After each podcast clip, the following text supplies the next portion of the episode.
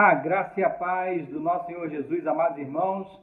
Deus abençoe muito a vida de cada um de vocês. Chegamos a esse momento maravilhoso e importantíssimo da nossa igreja, a Igreja Presbiteriana do Jardim Guanabara, porque estamos no agosto de Deus.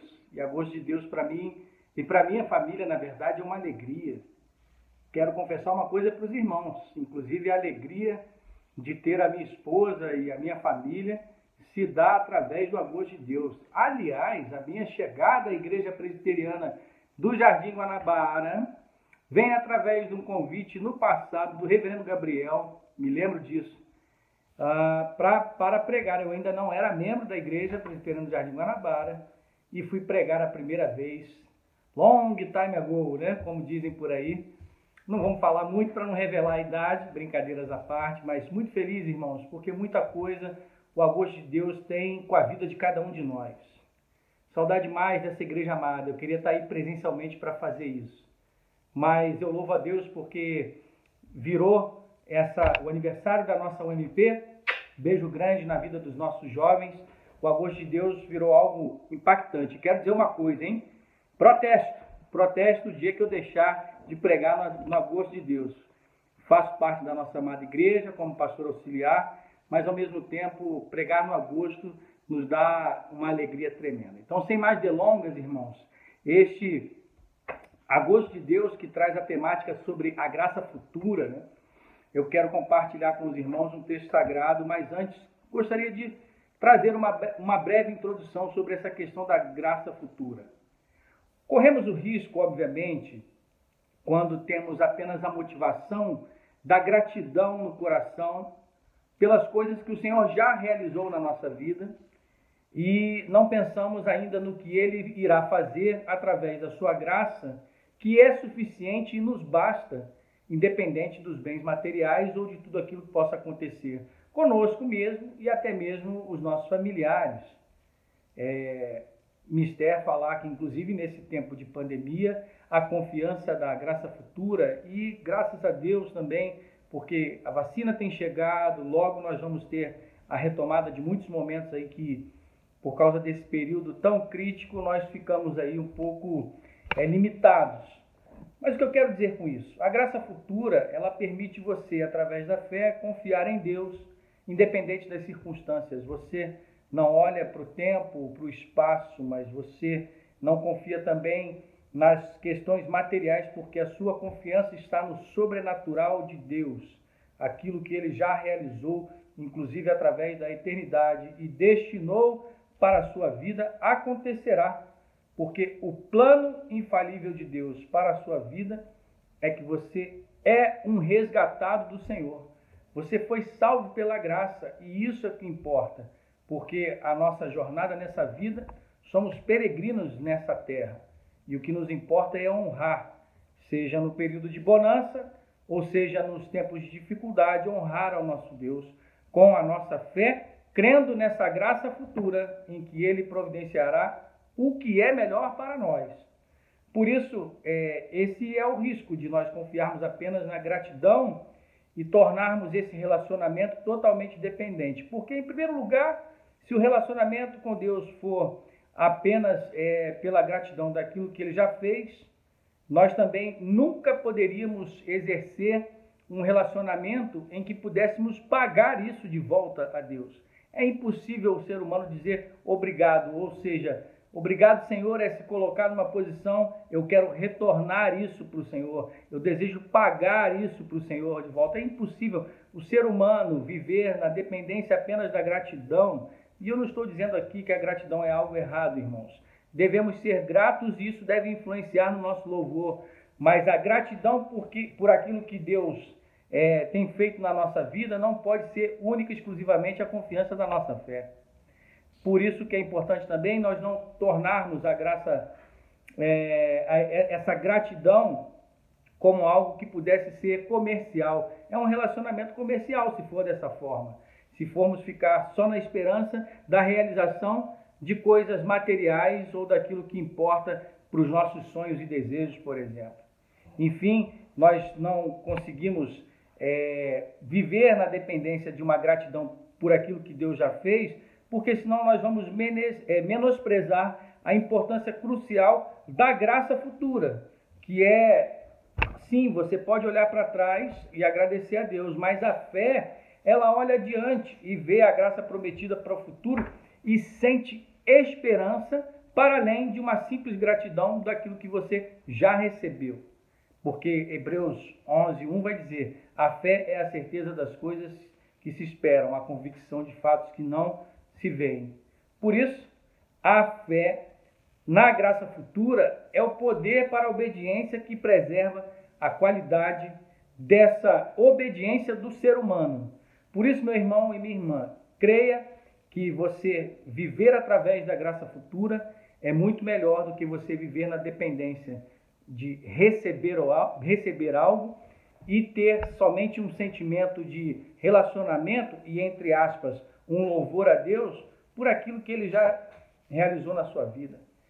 Dito isto, quero compartilhar com os irmãos, pedir que você abra a sua Bíblia no livro de Atos, capítulo 27, justamente porque eu quero conversar sobre o plano infalível de Deus para a sua vida, diante da graça futura, e olhar para a vida de um personagem, que na verdade foi o apóstolo Paulo, mas esse personagem bíblico, que mostra para mim e para você que através das experiências e das tempestades na sua vida, aquele homem só olhava para a graça futura. O que importava para Paulo era viver debaixo da graça futura de Deus, daquilo que ele tinha certeza que Deus realizaria debaixo da sua santa provisão, independente do que, é, do que seria, do que aconteceria com a sua própria vida e das coisas naturais ou materiais desse mundo.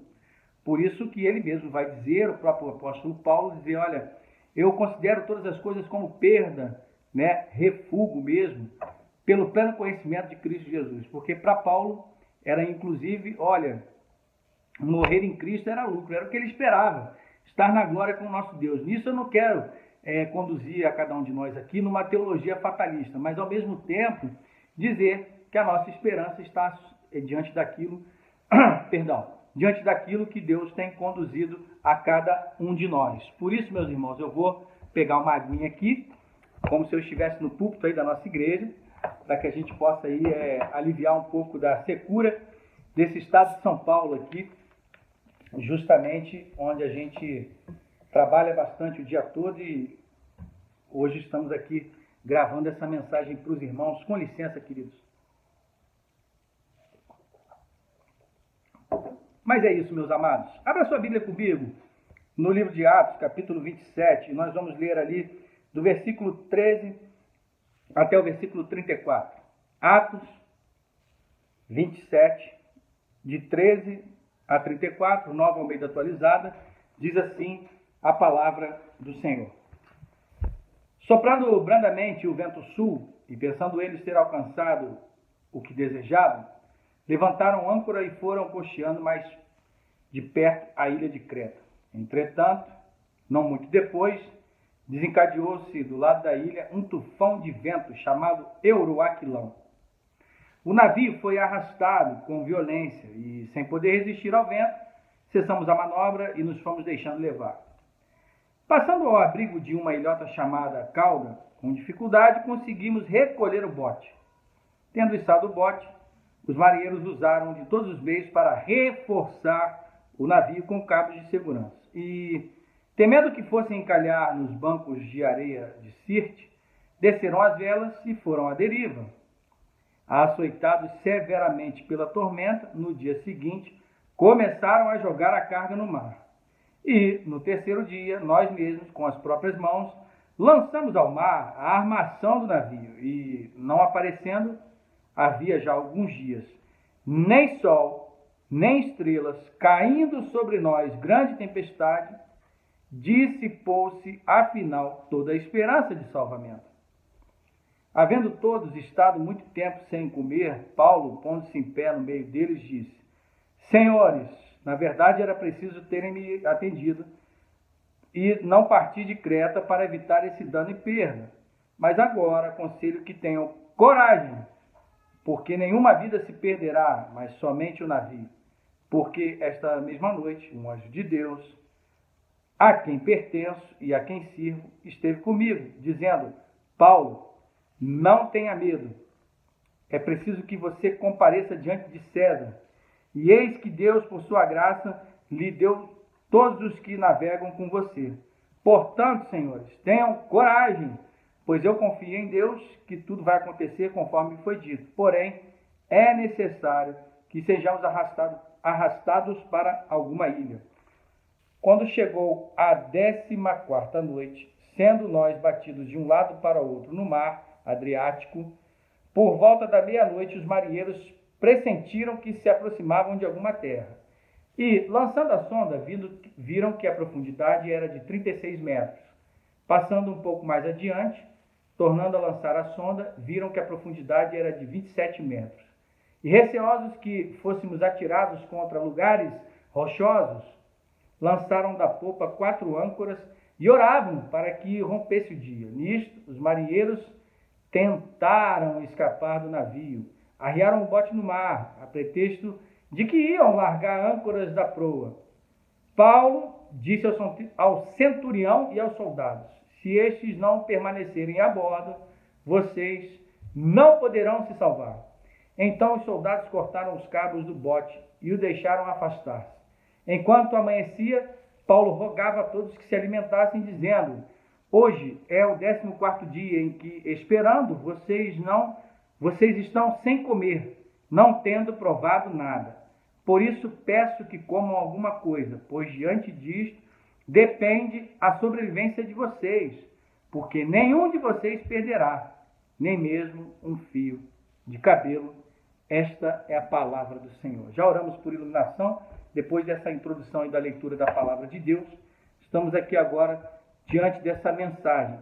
O Senhor na tempestade, ou seja, confiar na graça futura, é confiar de que Deus está no controle de todas as coisas. Por isso, se você quiser marcar na sua Bíblia aí, destaque os seguintes, versículos do texto lido. Atos 27, destaque aí, versículo 20, versículo 23, versículo 25 e versículo 34. Vou repetir. Os versículos 20, 23, 25 e 34. Ou seja, irmãos, o que está acontecendo aqui? Os últimos capítulos de Atos, eles são o, os sofrimentos de Paulo, porque você vai ver que é apenas uma coisa ruim acontecendo atrás da outra. E nesse momento aqui, Paulo é pego de surpresa justamente a caminho de Roma. Vale lembrar que Paulo ficou preso dois anos em Jerusalém, depois ali de ter retornado das suas, de suas viagens missionárias, e até mesmo quando ele se despede de algumas igrejas, dizendo da sua intenção de ir para Jerusalém, até porque é, aqueles irmãos instavam para que ele não fosse, com medo de que ele fosse morto.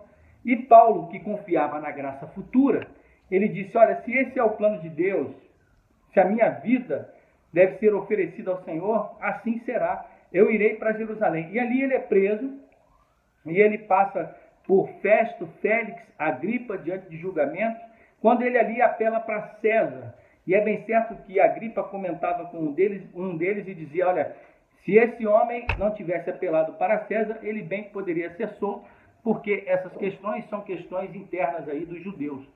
Resumindo, é isso. Paulo fica dois anos preso e depois ele é enviado para é, Roma, através dessa viagem que acabamos de ler.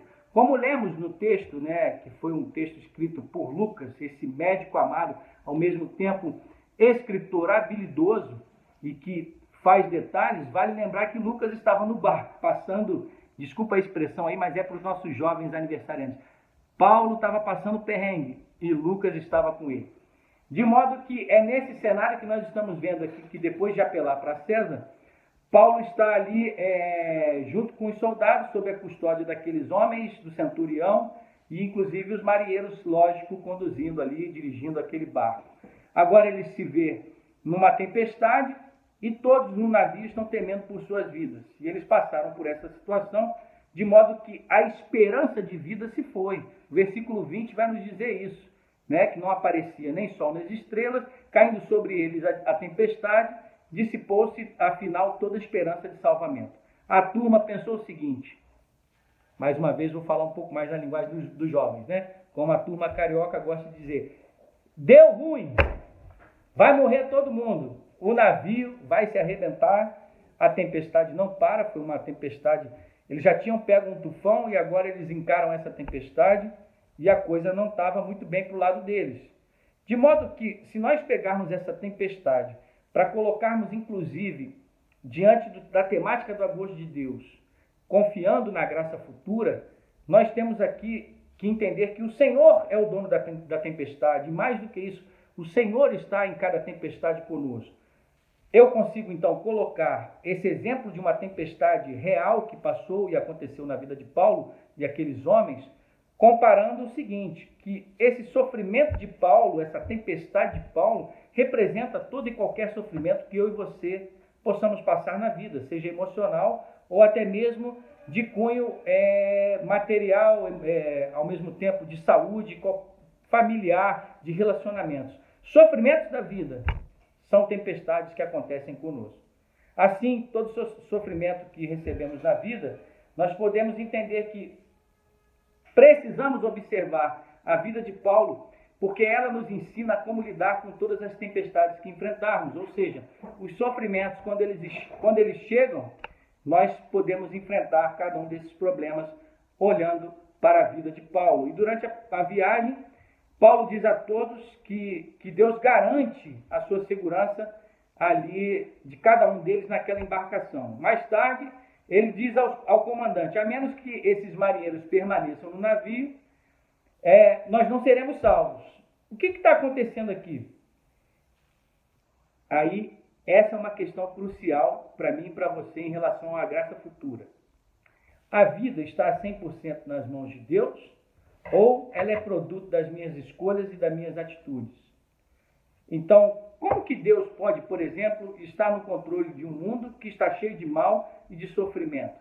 Como, por exemplo, o que está acontecendo nesses, nesses dias que se passaram e agora continuam na vida daquele país, na vida das pessoas do Afeganistão. Um mundo cheio de mal e de sofrimento. Deus está no controle de tudo? Essa é uma pergunta interessante para mim e para você. Por isso que essa reflexão nos mostrará três coisas que você pode gravar aí como plano infalível para a sua vida, confiando na graça futura de Deus. Pega o P de plano e soma três P's. O, o P principal, plano infalível, e depois P de paradoxo, ou seja, o paradoxo da tempestade, P de propósito, o propósito da tempestade, e P de presença, a presença do Senhor na tempestade. Repete comigo aí. O paradoxo da tempestade, o propósito da tempestade e a presença do Senhor na tempestade. Gravou aí, meu irmão? Três P's desse plano infalível do Senhor na sua vida. Confie na graça futura primeiro lugar, o paradoxo da tempestade. Se você observar no versículo 22, Paulo está dizendo assim: Olha, mas agora aconselho que tenham coragem, porque nenhuma vida se perderá, mas somente o navio. Todos ali estavam assustados, mas Paulo disse que eles tinham recebido uma mensagem da parte de Deus através de um anjo que ele disse para não ter medo, pois todos seriam salvos. Só o navio seria perdido. Agora, ele pega o versículo 30 e 31 e diz o seguinte: você vai notar que os marinheiros tentaram escapar do navio. E Paulo descobre esse plano de fuga dos marinheiros aí e avisa ao centurião e aos soldados, dizendo: olha, eles precisam permanecer no navio, os marinheiros precisam permanecer no navio, senão nós não, não vamos nos salvar. O que Paulo está tentando dizer aqui? Sem esses marinheiros, vocês não são profissionais da, da embarcação, vocês não são marinheiros, vocês não têm como lidar com, esses, com esse navio, afinal de contas, vocês são soldados, militares, não foram treinados para isso. E ao mesmo tempo, vocês precisam que esses marinheiros permaneçam para que a gente seja salvo. Agora, note alguma coisa. Será que você reparou o que está acontecendo aqui? Paulo acabou de dizer que ninguém ia morrer. E agora Paulo está dizendo: olha, se vocês não confiarem no trabalho das mãos dos marinheiros, sendo a única esperança, a gente não vai ser salvo. Ou seja, era absolutamente certo que Deus falou e Deus planejou: ninguém vai, vai morrer. E aí me veio a lembrança aqui, Deuteronômio 18 e 20, onde diz lá o texto, né, que se o profeta fala que alguma coisa vai acontecer e aquela coisa não acontece, que esse profeta seja morto. Primeiro, Paulo toma essa atitude profética e disse: Deus não, disse que ninguém vai morrer. E agora ele está dizendo: a nossa vida depende dos marinheiros, senão nós seremos mortos, né? nós não, não vamos conseguir nos salvar. Por, então, Paulo não teria mencionado uma palavra sequer se ele não tivesse a certeza de que Deus não permitiria que ninguém ali morresse, concordam? Mas ainda assim, ele vê o plano de fuga dos marinheiros e diz: se esses profissionais não permanecerem, não seremos salvos. Como assim? Será que você consegue ver comigo o problema aqui? A razão pelo qual o problema aqui é muitas vezes é que queremos ser um ou outro, ou seja, existe um paradoxo aqui, o paradoxo da tempestade, que é o seguinte: muitas vezes em nossa mente, se Deus está no controle, nós dizemos, ah, não há o que fazer. Paulo poderia ter dito, se ele fosse somente um ou outro. Se Paulo estivesse confiando apenas no seguinte: eu confio na mensagem de Deus, eu não preciso fazer nada. Ou seja, Deus já prometeu que ninguém vai morrer, não preciso fazer nada. Quem liga para o que esses marinheiros vão fazer? E aí, Paulo poderia dizer assim: ei, vocês todos vão viver, então não ligue para o que vocês vão fazer. Vocês querem até sair nesse bote, bote aí? Vocês podem até surfar, mergulhar, façam o que quiserem na água. Mas Deus disse que ninguém vai morrer, então vou cruzar os braços e Deus que nos ajude, porque Ele já prometeu. Na nossa, vez, na, na nossa mente, muitas vezes é assim: se Deus está totalmente no controle, então não importa o que eu faço, não importa as minhas escolhas. Mas não é assim, meu querido irmão ou querida irmã. No paradoxo da tempestade, o que nós entendemos aqui é que essas atitudes de Paulo demonstram que ele está com duas definições muito seguras em suas mãos. Ou seja, Paulo está sendo coerente aqui, porque ele depende tanto de Deus, como ele sabe que as suas atitudes e as suas escolhas importam. Ou seja, nós precisamos entender que Deus está 100% no controle e no comando e que eu sou 100% responsável pelas minhas atitudes as minhas escolhas nesse mundo terreno, nesse mundo material. O que eu faço também importa. O que eu faço, as minhas atitudes, têm resultado, ou seja, Deus 100% no controle e as minhas atitudes têm 100% de consequência. O problema é que muitas vezes nós queremos dizer assim, ah, 100% Deus no controle e 0% não importa o que eu faço. Ou muitas vezes 100% eu sou livre e 0% Deus controla tudo. Mas o que Paulo está nos dizendo é que não é assim. 100% Deus no controle. 100% as minhas atitudes importam para todas as, as situações da vida. Nós precisamos entender que Deus controla todas as situações e que eu sou 100% responsável por aquilo que eu faço. Ou nós acreditamos que o que fazemos importa e as nossas escolhas têm consequências que realmente importam, ou então Deus é, é limitado. Não podemos ser assim, só acreditar naquilo que fazemos. Temos que entregar a nossa confiança na, na graça futura, de que Deus está no controle e de que Ele vai resolver as situações da nossa vida. Mas Paulo, ele, ele pega ali, e a propósito, em todos os outros lugares da Bíblia, é, e eles estão num barco e ele sabe que as suas atitudes dentro daquele bar, tudo está diante do Senhor e ao mesmo tempo o que ele fizer vai ter resultado. Em outras palavras, Paulo está assumindo que numa mão todas as pequenas coisas que acontecem, inclusive as ruins, são determinadas por Deus. E ainda que as escolhas deles importam e elas têm consequências. Nós somos livres e responsáveis por o que fazemos, mas Deus ele está no comando de tudo. Assim, é absolutamente crucial que você entenda que quando vier a tempestade e os problemas chegarem, você conheça esse paradoxo da tempestade. O que eu faço importa e tem consequências. E ao mesmo, ao mesmo tempo existe um plano de Deus que não está fora do controle e que o Senhor sabe o que está fazendo. E por isso é muito importante manter essas definições juntas na sua vida e no seu coração. É a coisa mais prática do mundo crer assim, meu amado irmão.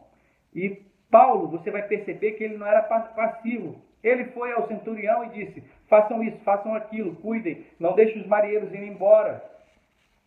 Então ele não foi passivo diante da tempestade e você não pode ser passivo diante das tempestades da vida, ou seja, dos sofrimentos que você tiver. Se Paulo acreditasse apenas em, em, em destino, por exemplo, ele diria: ah, quem liga? Tudo já está determinado e não é assim. E se tudo também, se Paulo acreditasse que tudo dependesse dele, Paulo estaria apavorado, pressionado, em pânico, morrendo de medo. E o que você vai ver é um Paulo absolutamente calmo, porque aí vale lembrar que aquele era o seu terceiro naufrágio e ele já tinha passado por essas experiências. Você vai perceber que Paulo sabe que Deus está no controle de tudo, mas que ele precisa ter as atitudes corretas em obediência ao plano de Deus, que era que ele continuasse aquela viagem para pregar na casa de César. Por isso, é muito prático e estimulante, meu amado irmão, saber que participo com as minhas escolhas e elas têm consequências e não preciso ser passivo. Mas eu também sei que, ainda que algumas de minhas escolhas possam dar errado, Deus está no controle e pode transformar, inclusive, as minhas escolhas erradas, erradas em bem, quando eu me aproximo dele com o coração contrito e sincero, pedindo perdão pelas minhas escolhas erradas. Por isso, graça futura é isso.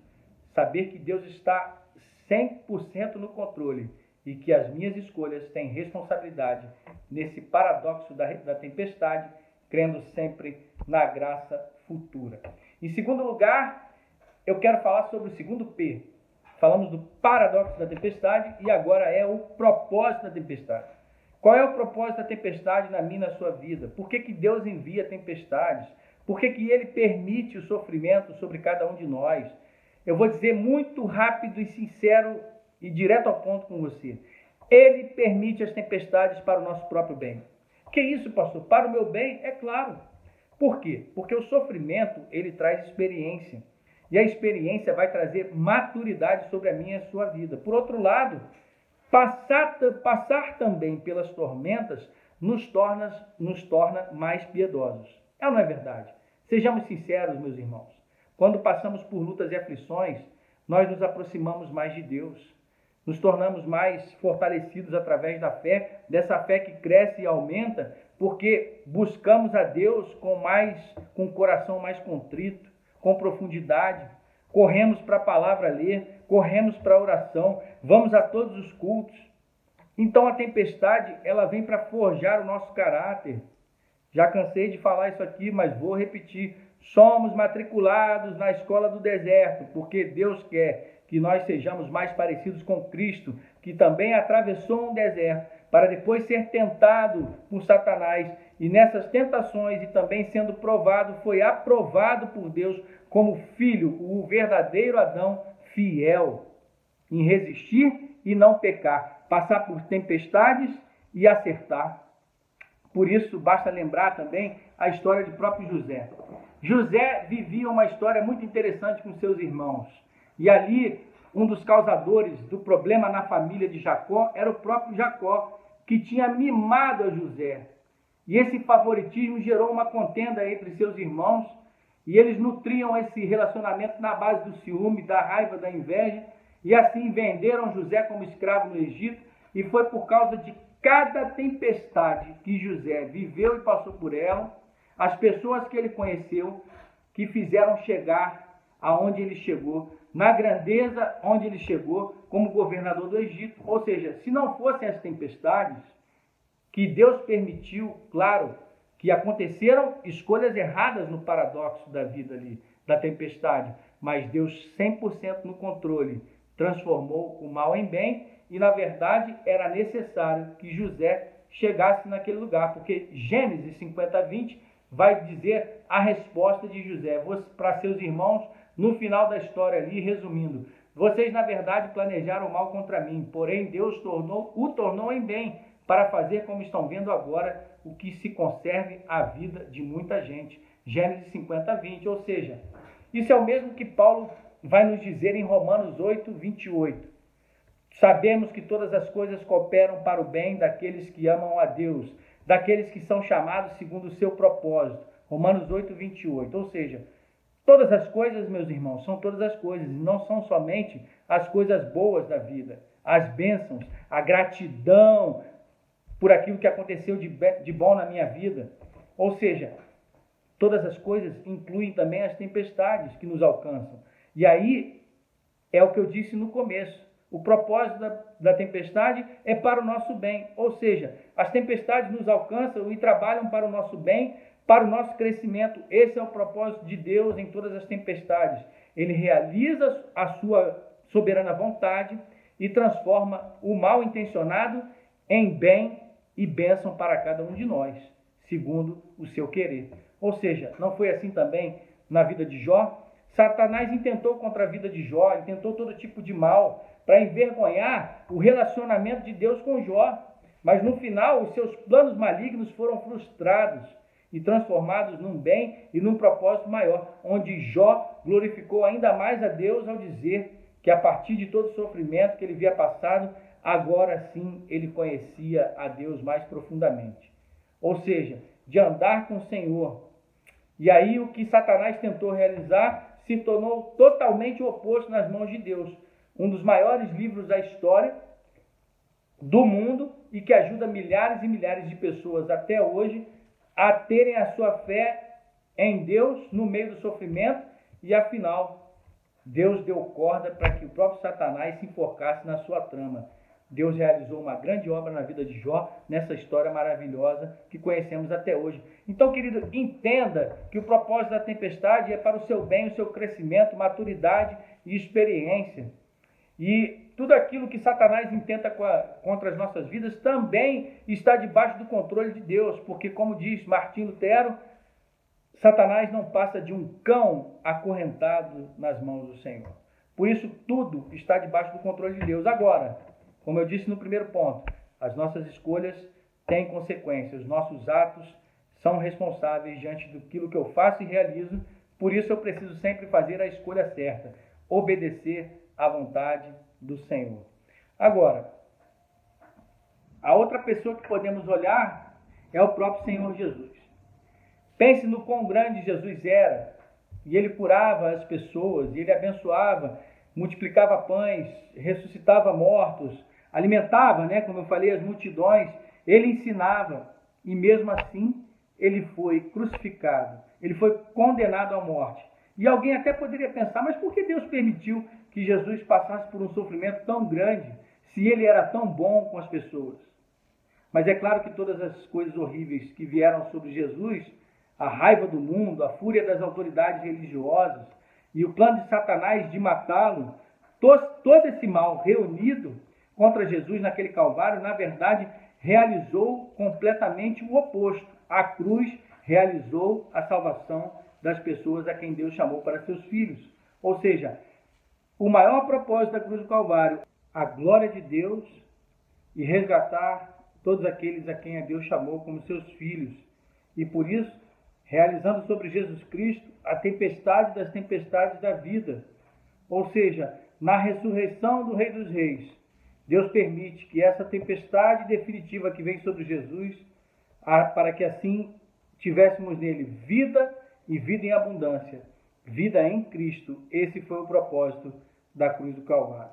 Vale lembrar mais uma vez que, como eu disse no início, Lucas está no barco e é ele quem escreve o livro de, o livro de Atos. E no versículo 34, no texto, Paulo vai dizer: Nenhum de vocês perderá nenhum mesmo fio de cabelo é certo que Lucas fez essa conexão justamente com o evangelho que ele próprio escreveu, quando Jesus disse aos seus discípulos que eles seriam ameaçados de morte pelas pessoas, mas não se perderá um só fio de cabelo da cabeça de vocês. É pela perseverança que vocês ganharão a sua alma. Grave bem isso aí. Ganharão a sua alma. Lucas 21, 18 e 19 são os versículos. O que, que Jesus está dizendo aqui? Que o próprio Lucas, que escreveu o Evangelho, retrata também aquilo que Paulo falou, provavelmente tendo aprendido dos outros discípulos e dos apóstolos que ensinaram a Paulo as palavras de Jesus. O que, que Jesus está dizendo aqui? Qual é a finalidade disso? De que nenhum só fio de cabelo da cabeça de vocês se perderá, e é pela perseverança que vocês ganharão a sua alma. É como se Jesus estivesse dizendo o seguinte, amado irmão e amada irmã: no final, se você não passar pelas tempestades da vida, você não ganhará a sua alma. Pelo seguinte, porque se você vive para o seu trabalho, se você percebe que o, você se tornou um workaholic, ou seja, o seu trabalho possui você. E por isso que se algo der errado com o seu trabalho, você vai desmoronar, vai, ser, vai ficar frustrado. Ou seja, se você vive para as outras coisas, se Deus não está no topo do coração da sua vida, reinando sobre todas as outras coisas, e se qualquer outra coisa de tipo, se qualquer outro tipo de coisa se torna um ídolo na sua vida, seja o sexo, seja o romance, seja a pessoa com quem você se relaciona, é o dono do seu coração, ou é o dinheiro, ou é a sua carreira, a sua performance, ou até mesmo a sua família. Se você vive para qualquer outra coisa e não para Deus, você não conquista o seu coração, tornando o seu coração é, o trono de Deus, que Deus seja, Deus seja reinando sobre a sua vida. Ou seja, você não controla essas coisas debaixo da soberania de Deus. E assim você não ganha a sua alma como uma alma que serve ao Senhor. Essas coisas, na verdade, é que passam a possuir você. Por isso que você deve ter essa responsabilidade na sua vida de que ao mesmo tempo que existe o paradoxo, o propósito da tempestade é torná-lo mais maduro, reconhecendo que todas as coisas devem estar submissas diante do Senhor e Ele é que deve reinar no seu coração. E em terceiro e último lugar, o último P, como eu falei ali dos três P's, paradoxo, propósito e agora presença, ou seja, a presença do Senhor na tempestade. É bem certo que quando Jesus está dizendo para mim e para você né, que nós vamos passar por sofrimentos e ao mesmo tempo nenhum fio de cabelo da, das nossas cabeças se perderá. Mas ao mesmo tempo é nessa perseverança que nós conquistamos o nosso coração, o nosso ser, a nossa alma, para colocá-lo submisso ao Senhor. Não é que quando passamos por um sofrimento, quer dizer que automaticamente, por sermos merecedores através das nossas obras dentro de um sofrimento, é que vamos ganhar automaticamente a nossa alma. Não, não, não. Apenas se você amar a Deus acima de todas as coisas é que você vai ganhar a sua alma. Ou seja, ter o controle do seu coração debaixo da graça futura de Deus.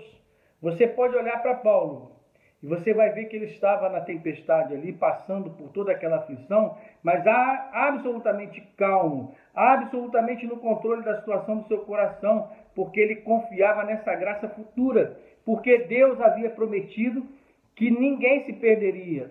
Esse era o seu terceiro naufrágio, eu já falei isso aqui. Então Paulo já tinha amadurecido, ele sabia que passar por um sofrimento representava passar por aquilo ali para confiar na graça futura de Deus.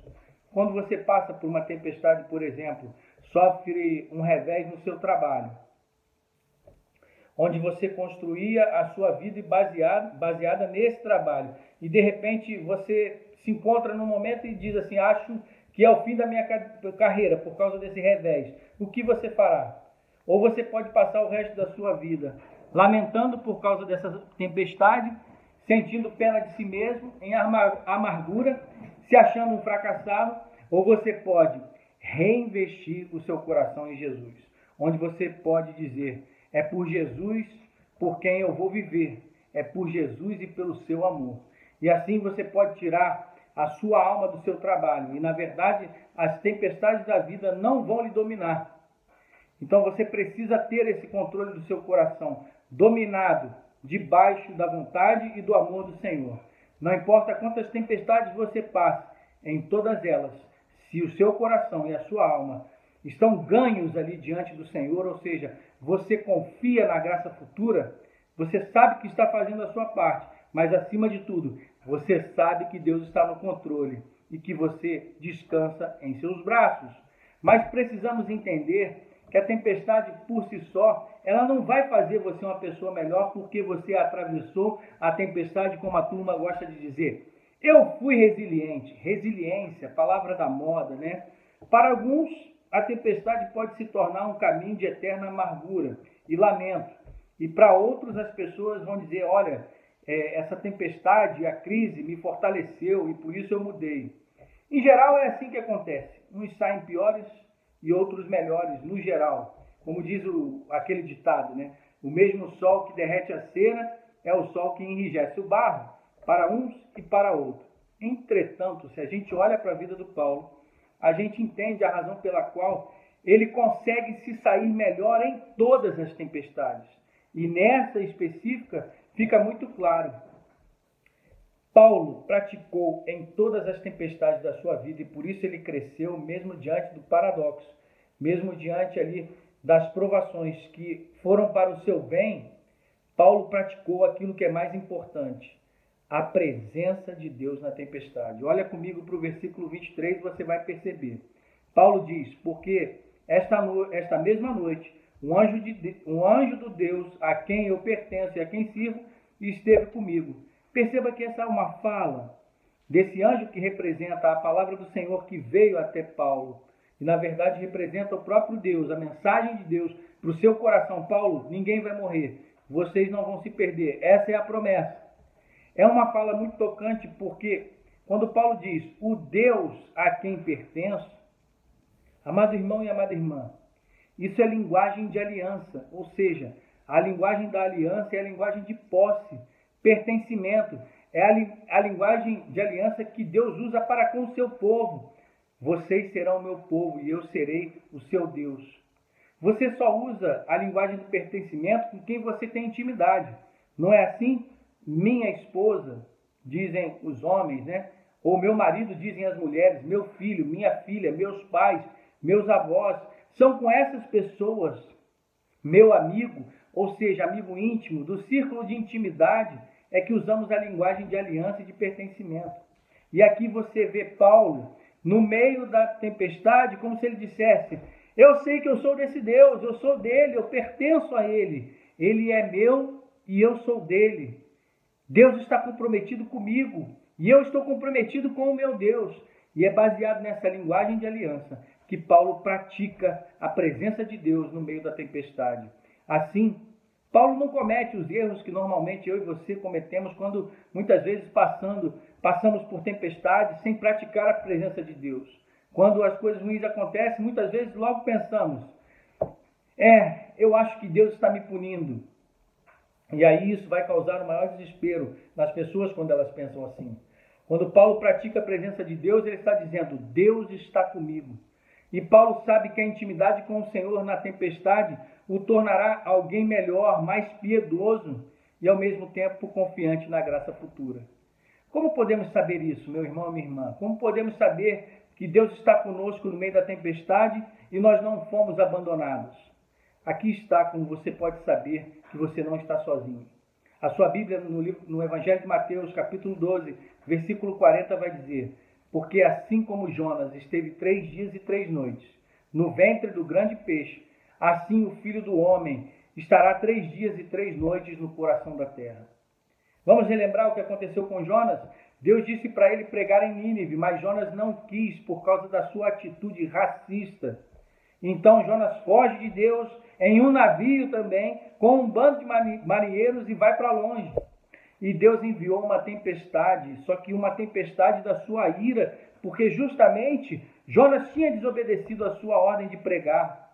E Deus está nessa tempestade vindo atrás de Jonas. E quando Jonas percebe e vê que a tempestade de Deus, ele sabe que ele merecia aquela punição de Deus. E na verdade, ele está ali naquele navio colocando a vida dos outros em risco. E ele diz: Olha, lancem-me na tempestade, deixem com que a tempestade me consuma, e vocês serão salvos. E eles o fazem assim, os marinheiros. Lançam Jonas no mar e ele foi consumido e os marinheiros foram salvos. E o resto da história vocês já sabem e vocês provavelmente devem conhecer. Consumido e, na verdade, guardado por aquele grande peixe, e Deus teve misericórdia, ele é lançado na praia e assim ele obedece e vai pregar em Nínive. E há arrependimento e salvação ali através da pregação e da mensagem de Deus. Agora, quando Jesus chama a si mesmo de o Jonas, Supremo, o Jonas definitivo, você sabe o que, que ele quer dizer? Ele chamando a si mesmo de o verdadeiro Jonas? Ele quis dizer isso. Uma tempestade todos mereciam.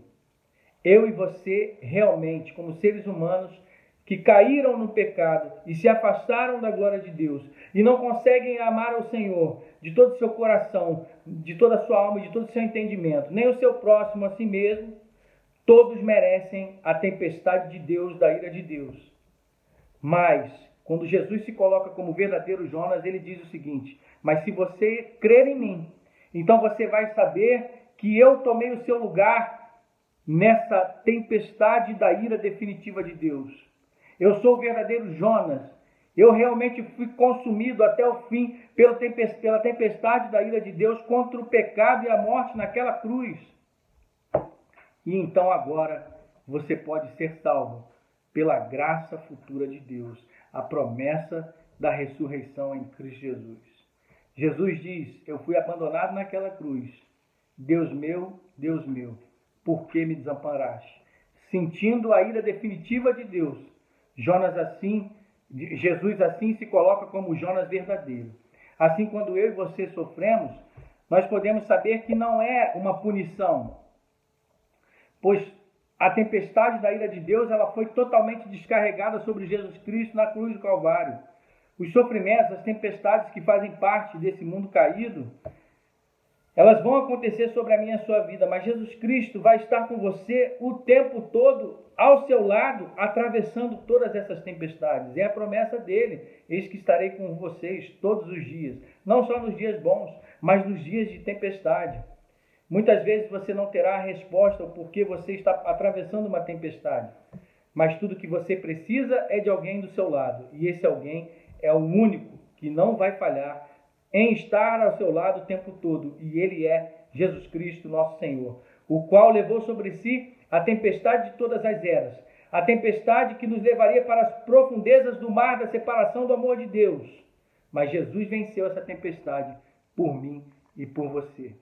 Então, quando você, meu irmão e minha irmã, se sentir sozinho numa tempestade, faça como Paulo, confie na graça futura, porque Jesus se sentiu sozinho na cruz e ele fez isso por mim e por você. Você perdeu alguém nessa pandemia? Deus também, ao levar o seu filho até a cruz, o deixou morrer e foi uma perda, uma dor muito grande para esse Deus, mas é o mesmo Deus que estende a mão e ressuscita o seu filho. Mas houve ali a dor de entregar o seu único filho para morrer por mim e por você, no nosso lugar. Você foi traído? Ou alguém o apunhalou pelas costas? Jesus também foi. Você está experimentando dores no seu corpo, você está experimentando a pobreza ou enfrentando até mesmo a morte. Deus também enfrentou na cruz do Calvário em proporções cósmicas por mim e por você. Por isso, por tudo isso que ele enfrentou na cruz do Calvário, para sabermos que ele controla tudo, para nos tornarmos pessoas melhores, mais piedosas, parecidas com Paulo e com Jesus, crendo sempre que o Senhor está presente nas tempestades da vida.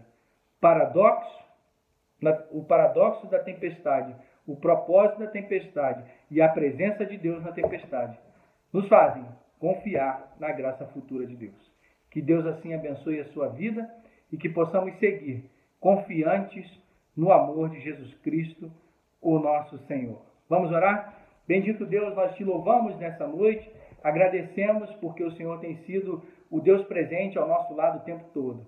E nessa graça futura confiamos, porque independente das tempestades da vida, sabemos que somos responsáveis pelas nossas atitudes e escolhas, mas o Senhor está 100% no controle. Sabemos que o propósito das tempestades é fazer com que cresçamos e sejamos ali amadurecidos, mas sabermos que o Senhor está presente o tempo todo, porque o Senhor sofreu a tempestade de todas as eras é o melhor lugar da adoração do nosso coração, na graça futura desse Deus que é Pai e que nos aguarda até no grande dia do Senhor. Bendito seja o teu nome, abençoa cada vida e cada família aqui representada. É no nome de Jesus que oramos. Amém.